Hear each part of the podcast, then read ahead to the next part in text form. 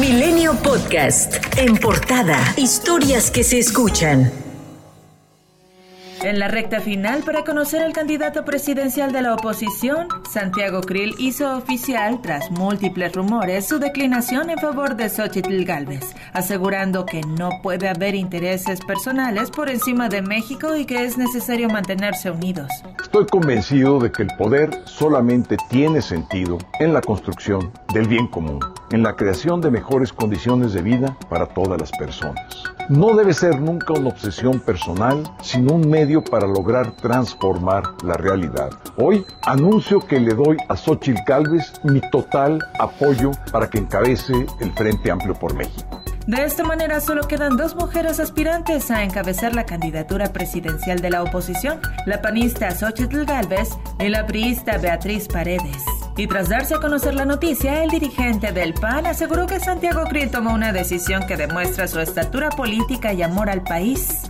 Querido amigo Santiago Cri, Acción Nacional agradece y valora tu generosidad. Reconocemos que pongas a México por encima de tus legítimas aspiraciones personales, a que desde ahora vayamos logrando un gran cierre de filas con Xochitl Galvez. La declinación de Krill coincide con datos preocupantes para el PAN. El INE dio a conocer el número de militantes de cada partido. Es el PAN el que menos tiene. Apenas cuenta con alrededor de 275 mil militantes, es decir, estuvo a punto de perder el registro como partido político ante el instituto, que pide tener por lo menos 246 mil simpatizantes. La aspirante del PRI, Beatriz Paredes, aseguró que la batalla no es entre los integrantes del Frente Amplio por México. Es importante que la gente conozca las propuestas, es importante que tengamos capacidad de convencer a los ciudadanos de que somos una verdadera opción frente a Morena.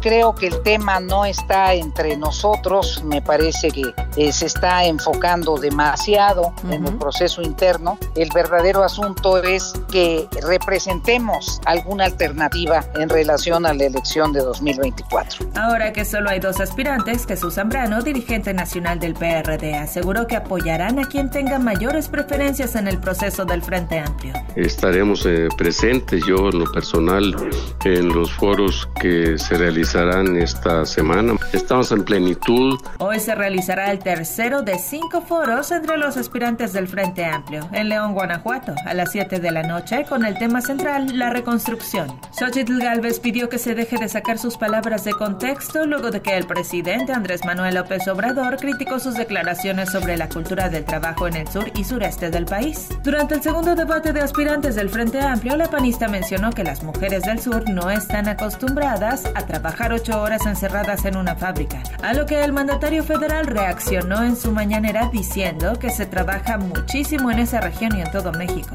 Son mitos que se han venido alentando por este pensamiento conservador. Si eres pobre, pobre es porque no trabajas, porque eres flojo. No, la pobreza no es por culpa del destino, de la casualidad o porque Dios quiere. La pobreza es porque no hay opciones, no hay oportunidades. No inventen. No traten de sacar de contexto lo que yo dije sobre el desarrollo regional sostenible con identidad. No es lo mismo lo que funciona en el norte del país, en el centro o en el sureste. Que las mujeres indígenas no están acostumbradas a trabajar de 8 a 14 horas encerradas en una fábrica. Ellas trabajan el telar de cintura donde van entretejiendo sus sueños. El exconsejero de Morena en Guerrero, Sergio Montes, denunció al dirigente del partido en el estado, Jacinto González, y al delegado federal del bienestar, Iván Hernández, de amenazar y despedir a 40 servidores de la nación por negarse a apoyar a Claudia Sheinbaum. Por su parte, Sheinbaum se reunió este lunes con integrantes del Consejo Coordinador Empresarial. La aspirante presidencial compartió fotos del evento y afirmó que habló sobre el presente y el futuro del país. Zoe Robledo no será candidato a la gubernatura de Chiapas, así lo informó el presidente López Obrador. Robledo aseguró que declinar en sus aspiraciones para la candidatura de Morena ha sido la decisión más difícil de su carrera, pero la más correcta. Atribuyó su decisión a consolidar el proyecto del IMSS Bienestar a pesar de que distintas encuestas, indicó, lo posicionan como el favorito para ganar la gubernatura de Chiapas. El gobernador de Veracruz, Cuitlagua García Jiménez, negó exceso de uso de autoridad de sus policías o abuso o persecución en contra del aspirante a la coordinación de los comités de la defensa de la Cuarta Transformación, Manuel Velasco, quien el viernes pasado fue encañonado y retenido por policías estatales en Coatzacoalcos. Nada de que no, este, aquí vengo yo y a mí nadie me va a detener. Somos funcionarios públicos y también tenemos que atender las medidas de seguridad que implementa la Secretaría, incluso yo mismo.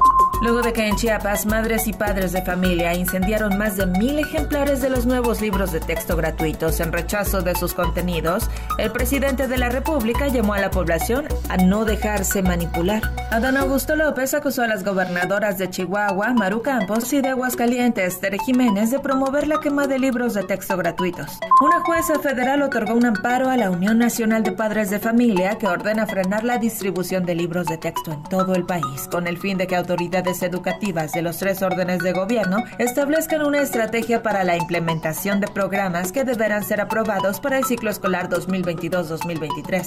Ayer por la tarde, 20 hombres armados secuestraron a Jacqueline Salgado, titular del Ministerio Público de Coyuca de Catalán en Guerrero. Según informó el vicefiscal Gabriel Hernández, cerca de la una de la tarde los criminales llegaron a bordo de 10 camionetas y despojaron de sus armas a los policías ministeriales que estaban de guardia. Hasta ayer por la noche se desconocía el móvil del secuestro y pese al operativo de búsqueda no hay detenidos. Se buscará una pena de 78 años de prisión contra Hilario N., quien asesinó en Cajeme, Sonora, a Alma Lourdes, la gerente de una carnicería, por defender a su hermana del acoso sexual por parte de este hombre. La Fiscalía de Sonora formuló la imputación en contra del acusado, quien permanece en prisión preventiva. El hombre de 71 años será acusado de los delitos de feminicidio y acoso sexual. La madre de Alma sostiene que el crimen pudo haberse evitado. Minimizaron el caso. Eso no debe haber pasado si las autoridades realmente estuvieran capacitadas, pero no lo están.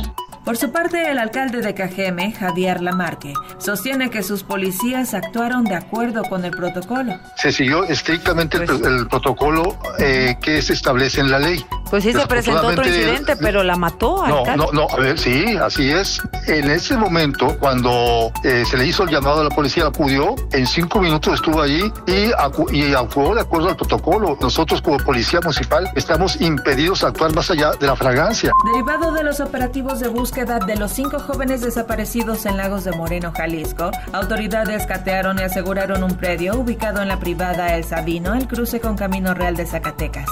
En el inmueble fueron encontrados restos óseos. Milenio Podcast.